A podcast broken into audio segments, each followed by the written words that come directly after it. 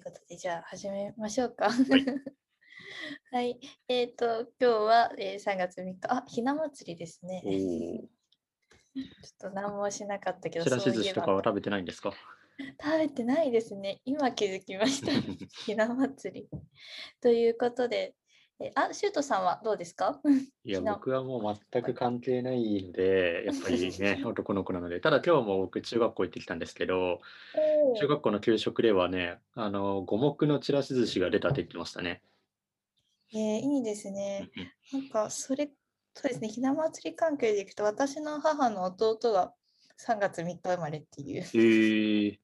はい。いや、なんかいいですね。せっかくこう日本の行事なんで、一応ね、日本っぽいことしたいなとか思ったりします。うんうんうんちらし寿司、五目ご飯。よし。ということで、ではですね、えっと、海外情報メディアユニオンクリップのメンバーのゆうゆです。毎晩23時から15分間ゆるく海外ネタをユニオンクリップのリーダーのシュートさんと一緒に一日の終わりにお届けしています。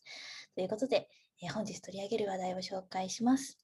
裕福層1%入りが最も困難な国はということと、あともう一つ、中国のシリコンバレーと言われる深センを紹介したいと思います。はい。はい。どうしましょうか？どちらから今日は？僕から行きましょうかね。多分僕の方がなんかこう、煩悩の塊のような記事なのでね。いやいやいや、お願いします。はい。えっと、僕はですね、今日2月24日に出ていたブルームバーグの記事を持ってきました。えっと、最も裕福な1%の仲間に入り、えーハードルの高いのはモナコやスイスという記事なんですけれども、えっと、ちなみにですね、こう、ユウさん、世界の国、はい。地域で最も裕福な人、こう特に多分超富裕層っていう人たちが、このそもそもその各国1%の人たちを指している言葉だってことは知ってましたか？いやー、知りませんでした。そうそう、僕も知らなかったんですよね。なんとなくこう超富裕層というと、いくら以上稼いでれば超富裕層というふうに言われるのかななんていうふうに思ってたんですけれども、これはですね、その国によって、その国の中でもそのトップ1%の人に入れば超富裕層というような指し方をするみたいなんですよね。なるほど。はいはい。で、これをですね、なんか1%クラブなんていうふうに言うらしいんですけれども、僕もこんなね、世界には住んでないので初めて聞きましたけれども、この1%クラブにですね、えーこの入るハードルが最も高いのが、まずね、もう記事で早速出てるんですけど、モナコなんですよね。はい。ちなみにトップ5の国、残り4カ国、どこだと思いますか？うんどこだろう？まあ、そのの裕福の1%クラブに入るのが難しいっていうことは、それだけ富裕層の方がたくさんいると、まあ、お金を持っている方がたくさんいるということですよね。。はい。えー、なんか中国とはか、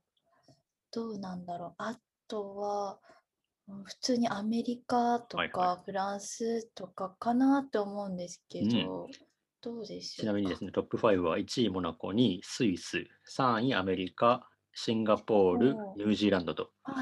いう順番になってくるみたいなんですよね。なので、まあ、そのモナコやスイスなどでは、まずこの1%クラブに入るのがとても難しいと。ちなみに、モナコでこの1%クラブに入ろうと思った場合、何ドルほど持っていないと入れないと思いますか、えーあの、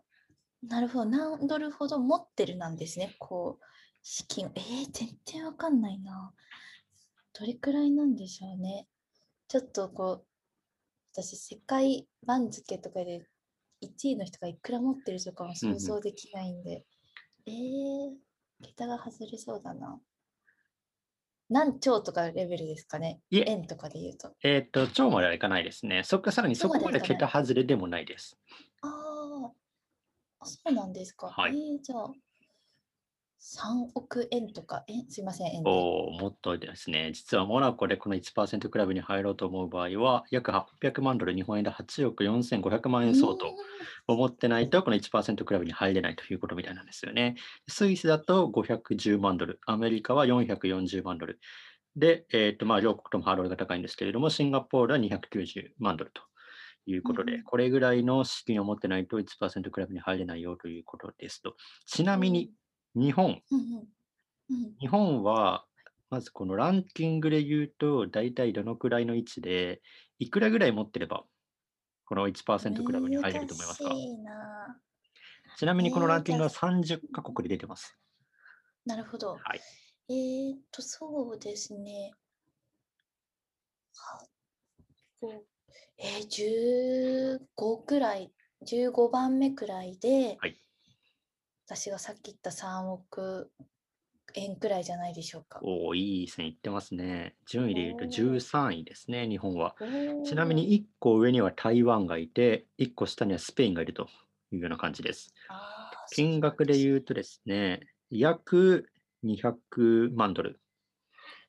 なのでまあ大へー大まあ3億円はいかないですよね。2億円ちょっとぐらいですかね。今思っていると、えっ、と、この1%クラブに入れるというような感じなんですよね。で、まあ、なんでこのモナコがですね、そのそもそもこの1%クラブ入るのが難しいかというと、モナコの住民は通常所得税を払わなくていいということで、まあ、多くのこう資産家だったりとかね、いろんな方々がこう税制のまあ有利な、えー、と地域ということで、たくさん移住をしているということで、それだけ資産家の人が多いということみたいなんですよね。なので、その分ほど1%クラブに入るのは難しいということなんですよね。で、まあ、この調査結果って、まあ、その新型コロナウイルスのパンデミックとかでですね、この国とか地域間の貧富の格差っていうのもとても広がっているよということが、まあ、うん浮き彫りになる記事だったんですよね。まあモナコがこう最も裕福なこう1%に入るためのまあ最低の資産額っていうのが、さっき紹介したように800万ドルなんですけれども、これはこの今回、えっと調査した最下位のケニアの400倍近くだということなんですよね。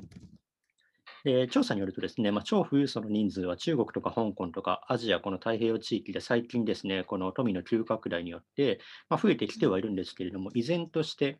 え数だけで言うとアメリカが、えっと、やっぱり多いみたいですね。なるほど。はい。でで、まあ、ただですね、このアジア太平洋地域の富裕層、超富裕層の増加ペースっていうのは2020から25年にかけて、え引き続き世界を上回る見込みで、資産3000万ドル超えの人の数が、まあ、インドやインドネシアを中心に33%増えるというふうに予想されているとうんいうふうに、まあ、記事がまとめられているという感じなんですよね。まあ、なのでですね、まあ、あの今回こういう放送とかを聞いてくださっている方とかの中にはまあいないと思いますけれども、もしですね、あのインスタグラムのプロフィールに1%クラブメンバーですなんていうふうに書きたい方はですね、えっとこのランキングを見てですね、下位の国に移住してみてはいかがでしょうかというところでですね、まとめさせていただこうかなと思います。なるほど。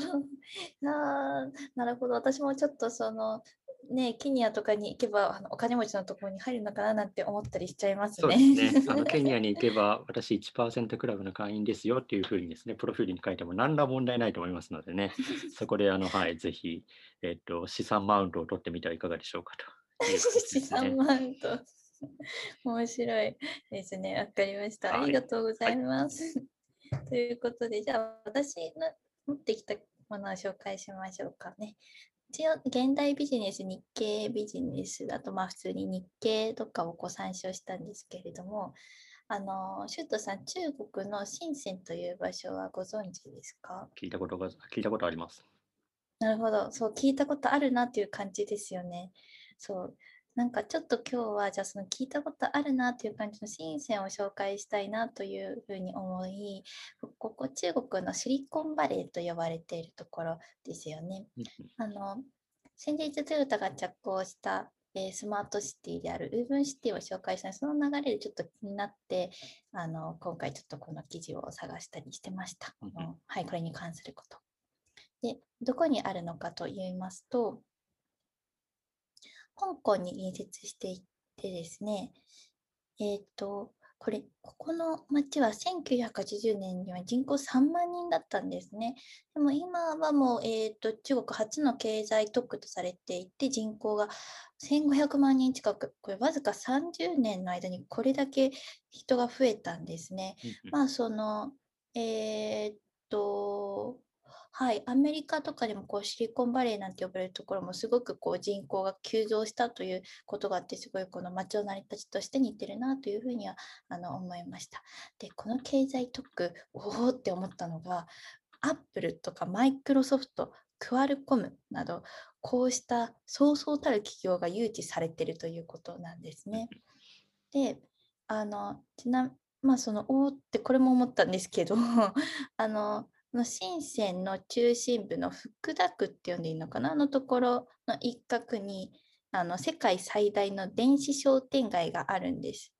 で、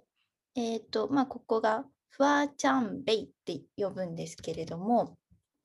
これ、あの、秋葉原をこう模して作られたんですね。うんそれなんですが、もう今となっては秋葉原の30倍という。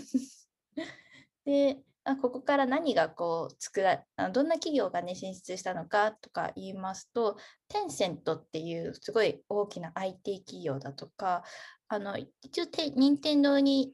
似たようなこうゲームを提供したりとか、LINE や Facebook に近いサービスを手掛ける企業として、WeChat とかも確かそうだったと思うんですけれども、っていう企業ですね。で、まあ、秋葉との違い何なんだっていうことなんですが、ここ、あの秋葉との違いはですね、秋葉は個人のお客さんに対していろいろ売ってるんですけれども、あのファーチャンベイが相手にするのは、主に中国の国内および世界各地から買い付けに来るバイヤーたちなんですね。本当にこれはすね、すごいなと思って、あの、もう中国の経済とか、こう、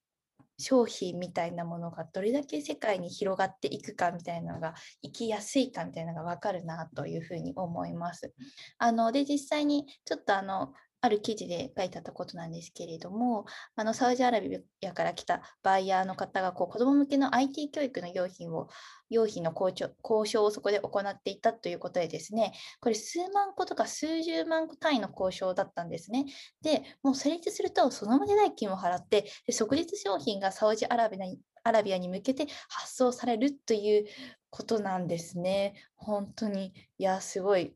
一日というかで、とてもたくさんのお金が動き、たくさんの商品が動くということで。はい。で、まあ実際にね、どういった商品があるんだろうということなんですけれども、ちょっとその参照した記事が2018年のものなんですが、まあそれでもすごいこう未来というか、最先端な感じがするなというふうに、え思う商品がいくつかありました。で、えーとまず1つ目が、えバックミラーナビゲーターというものがあります。これは日本円で8600円からあのあるんですけれども、えっと、エニテイクというあの2003年に深センで創業した会社が作ったものでして、でしてこの、えー、とメーカーは今中国最大の社内機器メーカーに成長しているらしいんですね。で、バックミラーナビゲーターっていうのはカーナビプラスバックミラーみたいな感じで、あのバックミラーに、えー、と指でタッチすると、バックミラーの中心部がカーナビの地図に変わるということで、そのバックミラーとカーナビ、両方を見なくても一つの、えー、とものだけを見れば済むよという商品なんですね。で、まあ、これに向かってどこどこ行きたいというふうに話しかけると、こう答えが返ってくるということなんですね。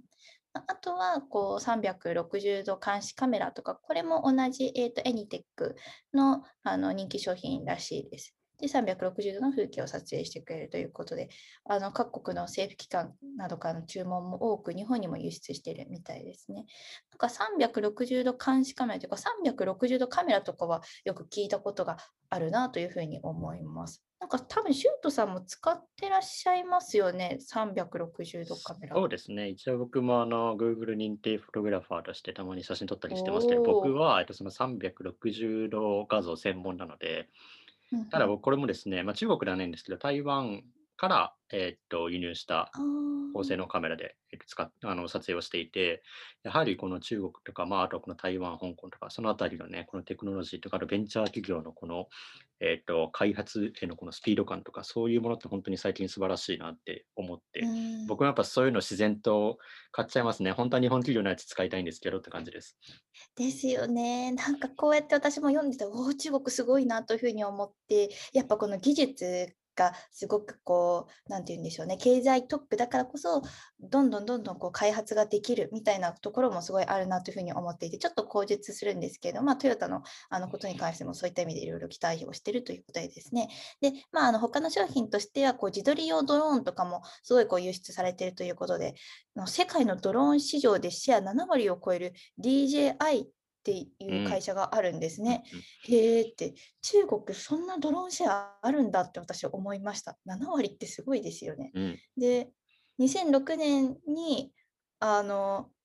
えーと、空飛ぶスマホを作るという発想で20人で創業した会社で、これあの社長がに80年生まれということで結構若いみたいですね。はい。本当になんかベンチャー企業みたいなの集まりみたいな感じで、で、私今日たまたま、あ、そうだ、すいません。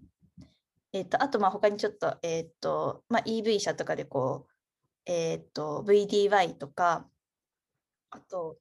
え携帯電話で成長を遂げる、まあ、ファーウェイ、まあ、さっきあと言ったこうテンセントの中すごい代表代表的な、えー新鮮ブランドとされていてですみませんちょっとさっきこう先走っちゃったんですけどもその今日新聞を見てこの茨城県のつくばみらい市で4月にも電気自動車えーっと電気自動車バス EV バスですねこれをコミュニティバスとして運行を開始するよっていうのを見たんですよね。で、あれと思ってこの電気自動車バスこうち安いから中国からあの輸入するとか中国から買買いますって言っててあれもしかしてこの会社ってその新鮮ブランドとされる一つ、えー電気自動車世界最大大手の VD あ VYD じゃないのかなと思ったらそうでいやなんか私たち知らない間に、まあ、さっきのあの、ね、ドローンとか、まあカメラとかもそうですけれども知らない間に中国のこう商品にあの商品の中にいるなというふうに思いました。あのアプリなどに関してはこう WeChat とか使わないしっていうふうに思うんですけれどもいや実はめちゃくちゃ中国商品使ってるなというところでですねちょっと危機感も覚えました。ということでですねあのまああのえー、と先日お話ししたようにこうトヨタがえースマートシティ、ウーブンシティにこう着工した、まあ、おそらくこう経済特区として申請することになるのかなというふうに思うんですけれども、まあなんかそこでこううまく、えーっと、トヨタも、えー他のね、企業と協力して、こう日本のものづくりというのを頑張ってほしいなというふうに思います。まあ、あと、深セン、こう、ものづくりだけじゃなくても、スマートシティ化もすごく進んでるよということで、まあ、ちょっと簡単に紹介すると、取引のキャッシュレス化で、これ、顔認証による決済で、携帯もいらないという、素晴らしいなといううんことですね。あと、まあ、あのスマート交通っていう、これは、えー、と無人運転システムを用いたアルファバスが運行しているらしくて、まあ、トヨタのあの実験都市でこうそれはなされていくのかなというふうに思います。ということで、はい、私は今日はですね、中国の深センである、えーし中国のそうですね、深センを紹介しました。すみません、ちょっとうまく まとまらなくて。いえ最近日本の報道番組とかでも、このね、深センだったりとか、その深センの IT ドックとかに注目して特集を組んでたりとかするね、番組とかもあったりとかするんです。そうなんですねそうなんですよ。でそれこそ、その、さっき出たように DJI とかね、そのドローン市場70%シェアあるよとか、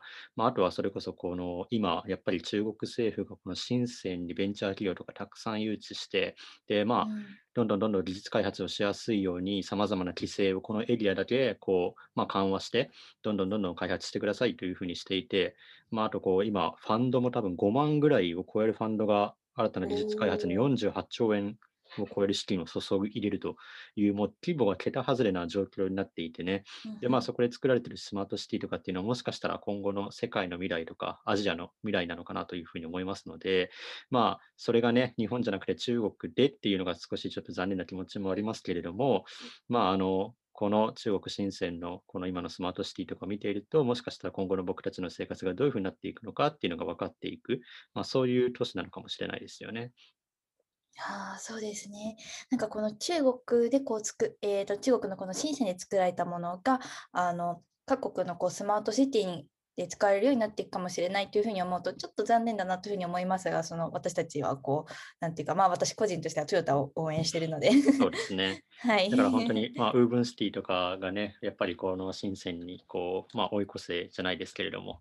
まあ、そういうような、えー、と素晴らしいね、経済特区とか IT 特区になってくれたらいいななんていう気持ちはありますよね本当に。そうですね。はい。こう、なんだろう、やっぱ、うん、こう世界各国の、まあ、中国だけじゃなくて世界各国のこうしたものづくり最先端みたいなところをこう意識してあの私たちみんなで、えーいいなんて言うんでしょうか豊かな生活っていうのを作り上げていくことができたらいいなというふうに思いますよね。はいはいということでじゃあ本日はですね、えー、と2つお送りしました。裕福層1%より最も困難な国はモナコということと、えー中国のシリコンバレー、深センですね。はい。ということで、じゃあそろそろ今日終わりにしたいなというふうに思います。ではまた、あの、はい。今日ですね、参照した記事は明日の23時半、また次の日ですね、ノートにノートにアップしますってユニオンクリップのツイッターからそれは確認できます。ユニオンクリップのツイッター、私たちのあのプロフィールに飛んでいただき、そこから、えっ、と、言ってもい、あ、